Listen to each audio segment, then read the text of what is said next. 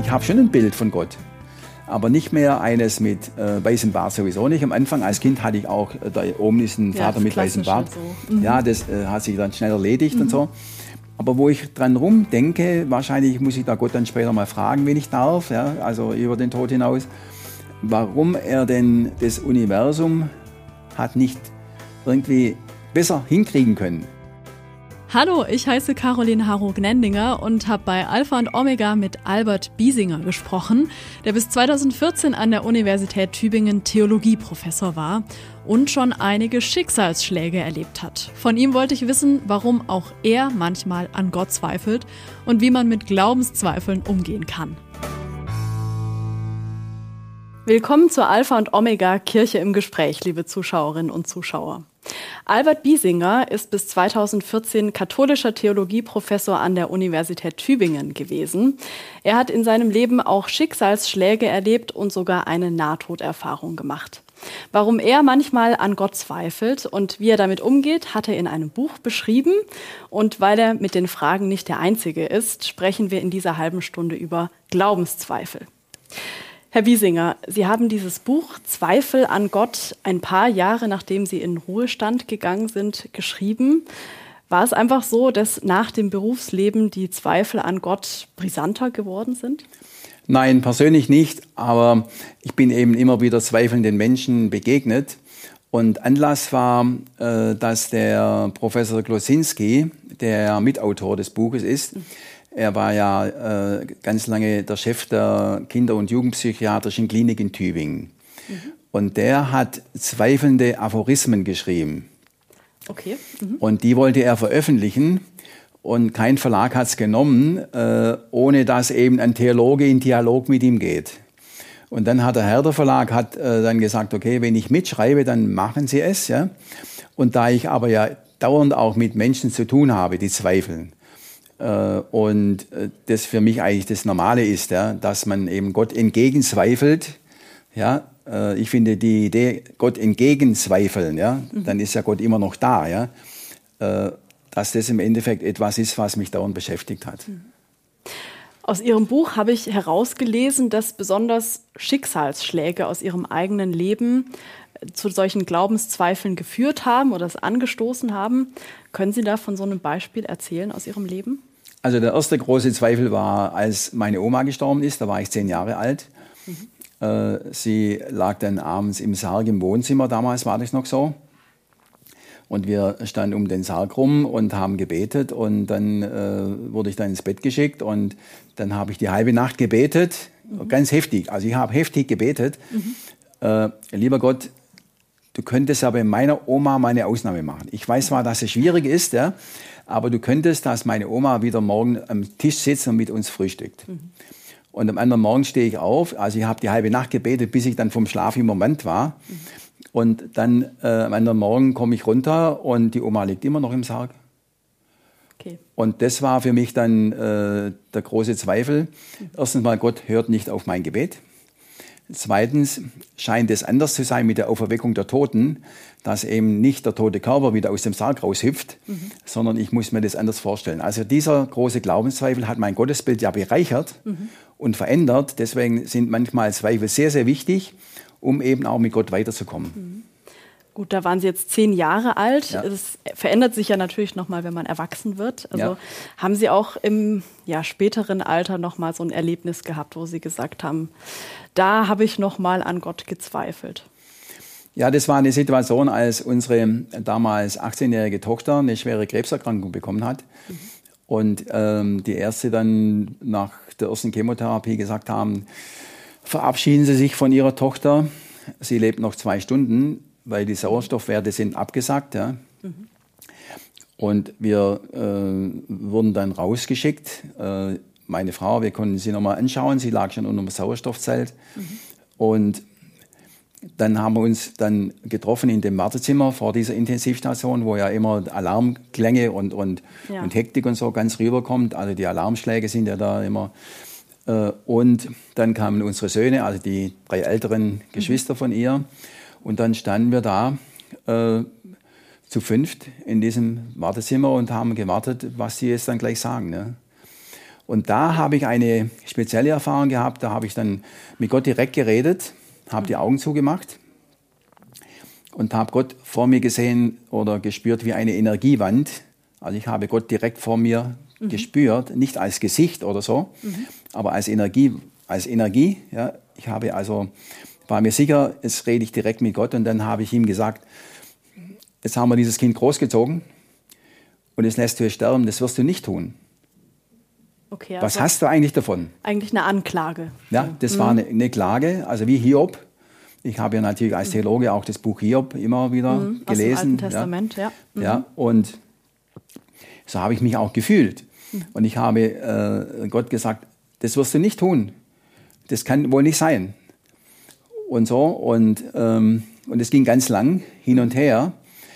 Und ähm, nach drei Tagen äh, saß ich dann am Intensivbett unserer Tochter, als sie dann zum ersten Mal wieder das Äuglein aufmachte. Mhm. Okay. Und ich habe ihr dann mit Tessé-Liedern, mhm. Wiederholungsgesänge aus Tessé, mhm. die sie gekannt hat, habe sie dann aufgeweckt. Ja. Und es war für mich rührend bis heute. Mhm. Da haben Sie dann wahrscheinlich gedacht, ähm, anscheinend hat dieses Gebet äh, zu Gott etwas geholfen oder etwas bewirkt, oder? Ja, das war die eine Seite. Und die andere Seite, die bei mir sofort kam, und was wäre jetzt gewesen, wenn sie gestorben wäre? Mhm. Hätte ich dann meinen Glauben an Gott verloren? Oder hätte ich dann gedacht, äh, kann man lassen oder sonst wie? Und ich habe auch und denke bis heute auch an Eltern, die eben das Gegenteil erlebt haben. Mhm. Dass eben das Kind an Leukämie stirbt oder wie auch immer. Ja? Mhm. Und man kann gar nichts machen. Und äh, von daher gesehen, oder wenn man dann sagt, äh, da habe ich aber einen Schutzengel gehabt. Also bei einem Autounfall, äh, zwei haben überlebt und der dritte ist tot. Und dann sagen die zwei, da habe ich aber einen Schutzengel gehabt. Und da hat der andere keinen Schutzengel gehabt. Mhm. Ja, also von daher gesehen muss man da schon Frage, auch etwas ja. ähm, komplizierter denken. Mhm. Ja, und nicht einfach nur so, äh, Gott erfüllt nicht alle meine Wünsche. Man mhm. kann den Tod nicht wegbeten. Mhm. Jetzt haben Sie gerade gesagt, Sie haben bei dem ja, fast Tod Ihrer Tochter mit Gott gesprochen. Also sie, richtig gezweifelt an Gott haben sie wahrscheinlich noch nie, oder? Also, sondern an einem bestimmten Bild von Gott, dass es ein guter Gott ist. Ja, also das hat sich bei mir immer wieder abgezeichnet, dass ich, dass ich Bilder von Gott anzweifeln musste, weil er einfach anders tut. Mhm. Er hat nicht so getan, wie ich mir das vorgestellt habe. Also meine Vorstellungen von Gott, meine äh, vielleicht auch selbstgemachten oder sozialisierten Vorstellungen von Gott, ja. die musste ich immer wieder verändern. Ja. Mhm. also an einer Sache hänge ich schon richtig intensiv. Ja. Mhm. Äh, zum Beispiel äh, Coronavirus. Ja. Warum in diesem Universum so etwas passieren kann, obwohl man ja natürlich äh, naturwissenschaftlich weiß, es gibt das Ganze läuft auch über Viren, ja. also quasi, warum erschafft Gott böse Viren? Ist es dann so Ihre Frage? Ja, warum, warum äh, lässt Gott zu, dass jetzt da über diesen Virus so viele ja. Menschen sterben? Und dann bei der Meditation denke ich dann wieder, wieder äh, wären wir anders mit dem Virus umgegangen. Mhm. Ja, wären nicht so viele Leute gestorben, ganz sicher nicht. Mhm. Ja? Weiß man ja auch. Äh, also in dem Sinne ist es immer so, äh, einerseits zweifle ich dran, da zweifle ich schon, äh, wie ich mir das vorstellen soll, wirkt Gott denn ein in die Evolution, mhm. also in die Entwicklung der Menschheit und die Entwicklung der Welt und Universum. Jetzt gerade in dieser Sekunde geschieht ja Ungeheures im Universum. Ja? Also mit Sternennebel und, und mit, äh, wie auch immer, man kann es sich gar nicht vorstellen, sonst wird man ja verrückt. Ja? Ähm, also das ist die äh, Herausforderung schon. Äh, ist Gott denn im Werden? auch im Werden wie das Universum und, und, und die Evolution. Ja. Mhm. Es hat ja Milliarden Jahre auf der Erde gegeben, wo kein einziger Mensch da war, der Gott anbeten konnte. Mhm. Was hat Gott da gemacht in der Zeit? Mhm. Also die Zeit, bevor es den Menschen gab. Ja, ja genau. Mhm. Also man muss das mal einfach weiterdenken. Mhm. Äh, und es sind aber interessante Fragen. Hat mich aber nicht von Gott abgebracht. Wie stellen Sie sich denn jetzt Gott vor, wenn Sie sagen, also als Zehnjähriger dieser Gott, der Ihre Großmutter wieder plötzlich belebt, der ist es nicht. Dann diese Energiewand, von der Sie eben gesprochen haben. Also was, wie hat sich Ihr Bild von Gott verändert und wie erleben Sie Gott jetzt? Also Gott ist für mich die höchste Komplexität der Wirklichkeit. Mhm. Was es, heißt das? Es gibt also nichts Größeres und nicht, nichts Komplexeres mhm. als Gott. Weil Gott ist die, Gott ist verantwortlich, dass es überhaupt etwas gibt. Mhm. Und man kann natürlich sagen, okay, der Urknall hat alles ermöglicht und so. Dann frage ich aber immer zurück die Naturwissenschaftler. Ich habe auch Freunde, die die These vertreten. Ich gehe auch davon aus, dass äh, über den Urknall das Ganze entstanden ist. Aber dann ist ja die Frage, was war vor dem Urknall? Mhm. Ist der Urknall vom Himmel gefallen, den es noch gar nicht gab? Mhm. Ja? Und so weiter. Also von der gesehen äh, ist es schon spannend, äh, Gott zu denken. Und ist eigentlich die spannendste Frage also auf der Welt. Wie stellen Sie sich ihn vor? Schon als Gegenüber oder als in der Natur, im Universum? Also ich stelle mir äh, Gott schon als Gegenüber vor. Mhm. Äh, es ist auch so, dass ich abends fast immer vorm Einschlafen mir äh, Gott vorstelle wie ein wärmendes Licht. Mhm. Also so, das ist ein Imaginationsgebet. Ja? Ich, ich stelle mir Gott vor wie ein wärmendes Licht. Und in dieses wärmende Licht hinein schlafe ich dann ein. Ich schlafe auch relativ schnell ein. Mhm ähm, und äh, schlafe auch gut durch. Ja? Also von daher gesehen äh, ist diese, äh, ich habe schon ein Bild von Gott, aber nicht mehr eines mit äh, weißem Bart sowieso nicht. Am Anfang als Kind hatte ich auch, äh, da oben ist ein Vater ja, mit weißem Bart. So. Mhm. Ja, das äh, hat sich dann schnell erledigt mhm. und so. Ähm, aber wo ich dran rumdenke, wahrscheinlich muss ich da Gott dann später mal fragen, wenn ich darf, ja, also über den Tod hinaus, ähm, warum er denn das Universum hat nicht irgendwie besser hinkriegen können, mhm. dass nicht so viel Leid entsteht. Mhm. Ja? Äh, und dass eben nicht so, dass der Mensch nicht so diese Potenz zum Bösen hat. Mhm. Also äh, in uns Menschen ist ja auch die Möglichkeit zum Bösen mhm. irgendwie drin. Ja? ja, das schreiben Sie auch in Ihrem Buch, ne, wenn man an den Holocaust denkt oder an Attentate oder so, ne? dass Sie sagen, da zweifeln Sie an dem, an dem guten Gott. Ne? Ja, mhm. äh, das auch und eben auch, äh, warum er als Schöpfer das nicht irgendwie vorausgesehen hat mhm. und ob er das nicht heute besser machen würde mhm. oder wie auch immer. Das sind so Sachen, die ich mit ihm besprechen möchte. Mhm. Ähm, und dann natürlich, äh, unsere eigenen Kinder haben ja schon als drei-, vierjährige abends beim, beim Abendritual im Bett liegen schon gesagt, und warum, warum ist der tote Vogel tot? Ja? Mhm. Oder warum hat der liebe Gott äh, zugelassen, dass der Autofahrer das Kind auf dem Gehweg totgefahren hat, mhm. er Alkohol getrunken hat. Mhm. Der muss ja keinen Alkohol trinken. Das will ja Gott nicht. Mhm. Gott will ja auch keine Kindersoldaten. Und Gott will auch äh, keine verhungernden Menschen. Mhm. Das ist also alles von uns gemacht. Und warum, ja. warum hat er uns da nicht anders gesteuert? Ja, dass wir das gar nicht können. Mhm. Ja, geht es auch nochmal so um die Freiheit, die wir so als Menschen ähm, von Gott bekommen ja, haben. Ja, genau. Mhm. Ja. Ja, jetzt möchte ich noch ganz gern auf eine aktuelle Studie äh, kommen. Und zwar gibt es den MDG Trend Monitor zu religiöser Kommunikation. Das ist vom Allensbacher Institut für Demoskopie. Und da gab es eben eine repräsentative Umfrage unter Katholikinnen und Katholiken. Und da ist es so, dass 74 Prozent von diesen befragten Katholiken gesagt haben, dass sie an Gott glauben. Also nur 74 Prozent mhm. und nur 61 Prozent, dass Jesus Christus ähm, Gottes Sohn ist. Also es scheint schon einige solche grundlegenden Zweifel zu geben ne, an diesem christlichen Gott. Kennen Sie auch Menschen, die im Laufe ihres Lebens gemerkt haben, ich kann gar nicht mehr an so einen christlichen Gott glauben? Ja, das begegnet mir immer wieder. Also dass Menschen äh, wegen Schicksalsschlägen also mir kommt jetzt gerade das Bild mit, mit einer äh, älteren Frau auf dem Marktplatz, mit der ich geredet habe. Die hat mich angesprochen mhm. und hat gesagt, ähm, früher war das für mich viel einfacher. Jetzt ist mein Mann gestorben und äh, ich bin ganz vereinsamt äh, und ich verliere auch Gott jetzt. Mhm. Also sie hat das Gefühl, dass ihr der Gottesglaube wegsickert. Ja ist das eine. Also auch und, wegen so einem Schicksalsschlag. Ja, das sind dann so Schicksalsschläge mhm. oder auch Altersdepressionen. Es weiß man ja auch, dass äh, wenn Menschen dann depressionskrank werden, dass sie dann oft auch die Gottverlassenheit äußern. Ja? Also Gott ist nicht mehr da und ich, äh, ich kann mit ihm nichts mehr anfangen und so weiter. Das gehört, kann auch dazugehören. Aber dann gibt es auch äh, Menschen, die das denkerisch machen, äh, dass sie eben dann sagen, okay, mir hat er noch nie geholfen. Ja?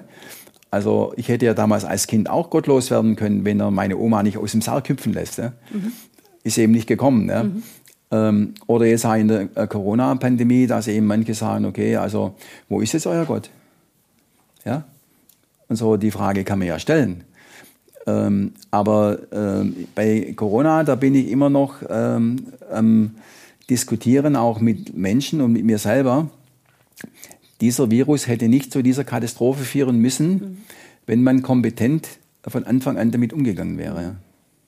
Okay, also höre ich so raus, diese negativen Erlebnisse, die lassen öfter Menschen daran zweifeln, dass es diesen Gott gibt. Ne? Mhm. Ja, und kann ja auch gut verstehen. Ja. ja, ja.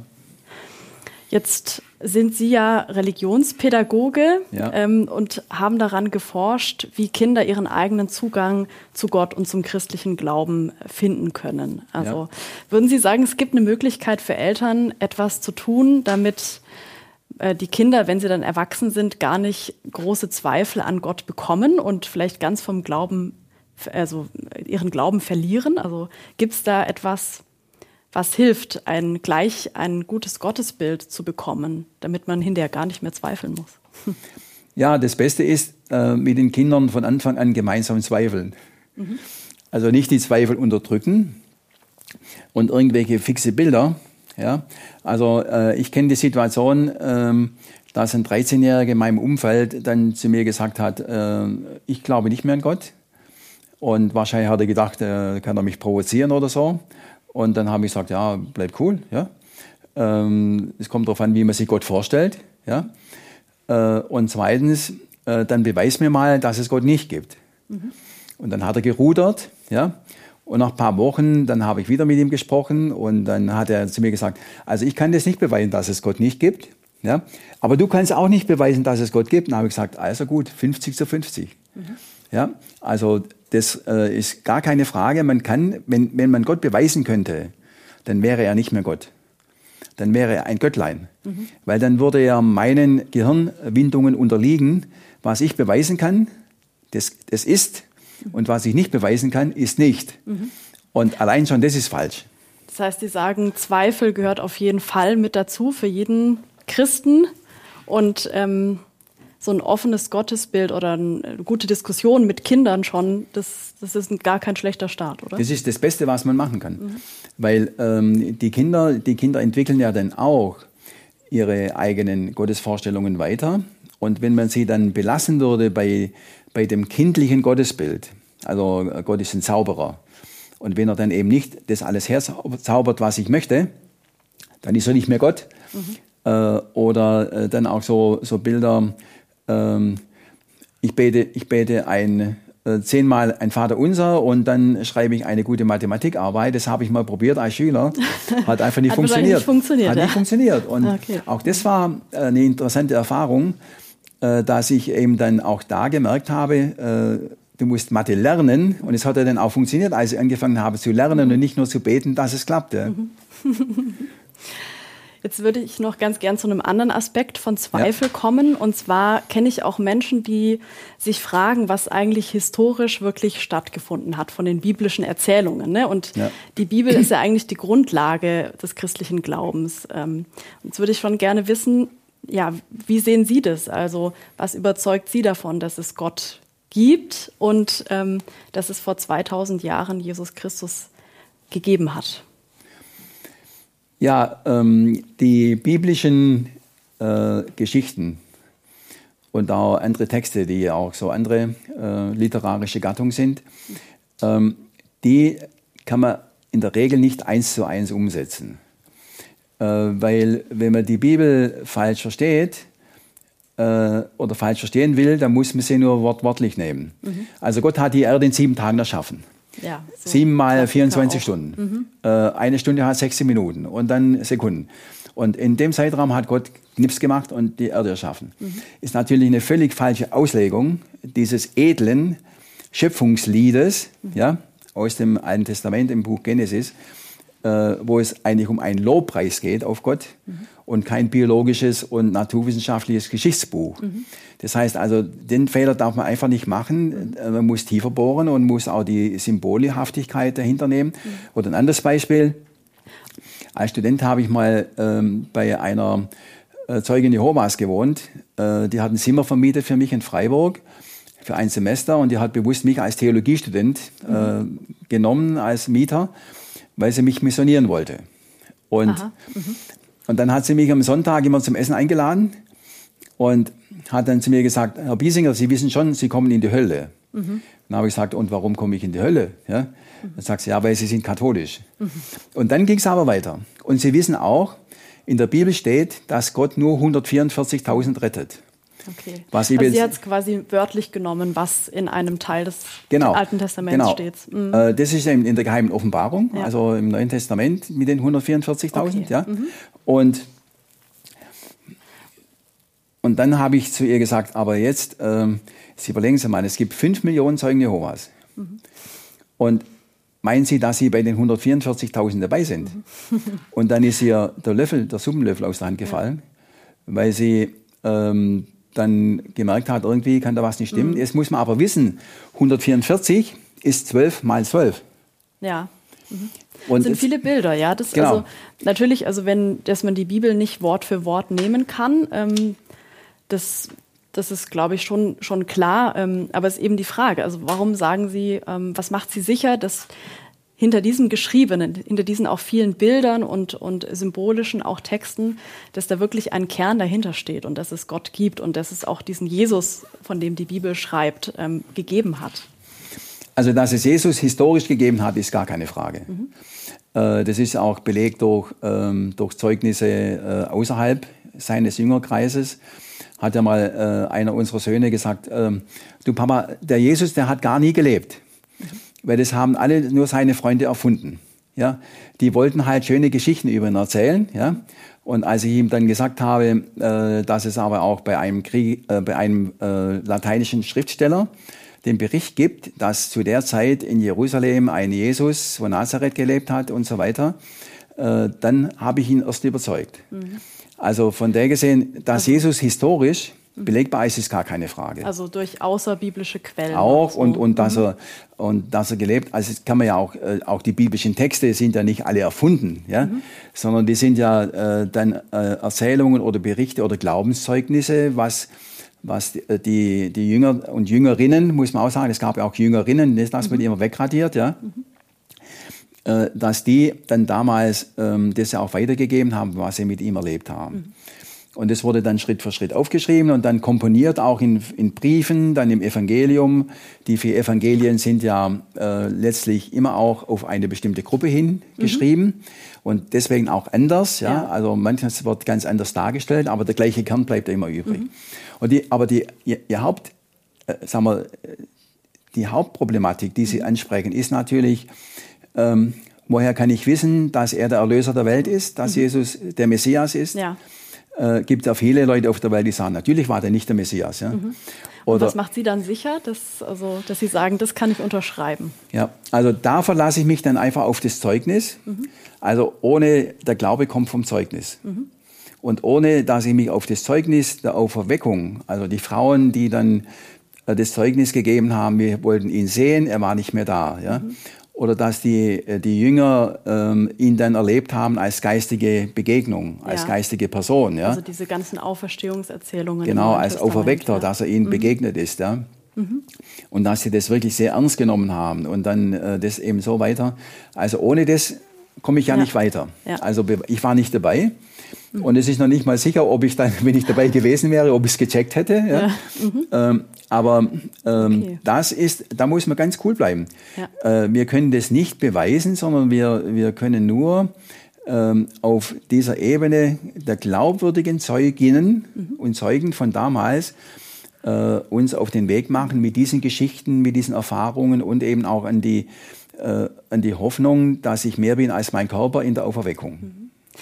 Gutes Stichwort. Kommen wir nämlich nochmal auf die Studie zurück, ja. auf diesen MDG-Trendmonitor. Äh, da heißt es nämlich auch, dass nur 42 Prozent der katholischen Befragten daran glauben, dass Gott die Welt geschaffen hat, also Schöpfungsaspekt, und nur 39 Prozent der Katholikinnen und Katholiken, dass Tote im Reich Gottes auferstehen. Also, und äh, Sie hatten ja auch ähm, eine Nahtoderfahrung ist es dann, also kennen Sie trotzdem auch solche Zweifel, dass Sie sagen, was ist, wenn es nach dem Tod nichts mehr kommt? Ja, das kann ich von mir aus gesehen nicht anzweifeln, weil ich da ganz überzeugt bin, dass es so sein wird, dass ich mehr bin als mein Körper. Und ähm, ich habe das nach einer äh, Routineoperation äh, habe ich Folgendes erlebt, ähm, dass ich dann plötzlich wegen Darmlähmung ausgelöst durch irgendwelche Situationen, die man nicht wusste, warum das so kam und so. Mhm. Septischer Schock, aspirative Pneumonie, also das ganze Programm. Ja. Neun Tage äh, künstliches Koma. Mhm. Und da habe ich dann die Erfahrung gemacht, dass ich ähm, auf einem Stuhl saß, obwohl ich ja immer gelegen bin im Intensivbett, hat meine Frau mir ja bestätigt. Ja. Mhm. Aber ich war fröhlich drauf, äh, saß auf einem Stuhl und da kam eine Walze so eingehängt, links und rechts. Und ich habe gegen die Walze gedreht, mhm. äh, erschöpft, ich kann nicht mehr und es war ziemlich heftig und verschwitzt und so. Und dann plötzlich habe ich da aufgehört zu drehen, weil ich nicht mehr konnte. Mhm. Und dann sagte eine Stimme zu mir, jetzt ist es soweit, jetzt bist du ja gleich im Himmel. Mhm. Daraufhin hast du doch so oft hingepredigt. Mhm. Und dann kam ein explosives Glück, Mhm. Also richtig explosives, helles Glück, wunderbar. Also ich habe jetzt gerade wieder ein wunderbares Glück, ja, das hier nicht gibt. Also ich bin hier auch oft glücklich, ja, aber so ein Glück mhm. gibt's hier nicht. Ein, ein explosives Glück und ich wurde dann so richtig spitzbübisch neugierig. Noch ein Millimeter, dann sehe ich gleich Gott, weil ich wollte unbedingt jetzt vollends zu Gott mhm. gehen, ja der mit mir da offensichtlich gesprochen hat. Ich weiß ja. nicht, ob das Gott war, der mit mir gesprochen hat. Meine Stimme war es nicht. Ja. ja. Und wollte ich unbedingt und es ging nicht. Mhm. Noch ein Millimeter, dann sehe ich gleich Gott. Als Theologe äh, liest du viel über Gott, du denkst dauernd über mhm. Gott nach, redest über Gott, aber ich wollte ihn mal sehen. Mhm. Und habe gedacht, jetzt kommt's, jetzt kommt's. Ja. Und dann sind Sie wieder aufgewacht. Nee, und dann, äh, ja, äh, dann schon, ja, aber mhm. dann sagte dieselbe Stimme zu mir, schade um deine Frau. Mhm. Und dann äh, ging das Glück weg, weil ich ja dann wieder in den malträtierten Körper zurück musste. Mhm. Und dann haben sie mich ja dann langsam wieder zurückgeholt und dann musste ich in eine Reha äh, und bin dann durch die Reha wieder vollständig hergestellt worden, Gott sei Dank. Ja. Weil manche, die eine Nahtoderfahrung gehabt haben, die kommen nicht mehr richtig an im Leben. Ja, vielen Dank, Herr Biesinger, dass Sie über Ihre Erfahrungen und Lebenserfahrungen ja, gesprochen haben, auch über den Glaubenszweifel. Das Zweifeln im Glauben dazugehört und wie der Theologieprofessor Albert Biesinger damit umgeht, das war unser Thema heute. Danke fürs Gespräch. Schön, dass Sie dabei waren. Bis zum nächsten Mal bei Alpha und Omega. Alpha und Omega, der Podcast, ist ein gemeinsames Format der katholischen Bistümer Rottenburg, Stuttgart und Freiburg. Zu sehen sind die Sendungen bei den privaten Fernsehsendern in Baden-Württemberg und bei Bibel TV. Weitere Infos unter www.kipp-tv.de.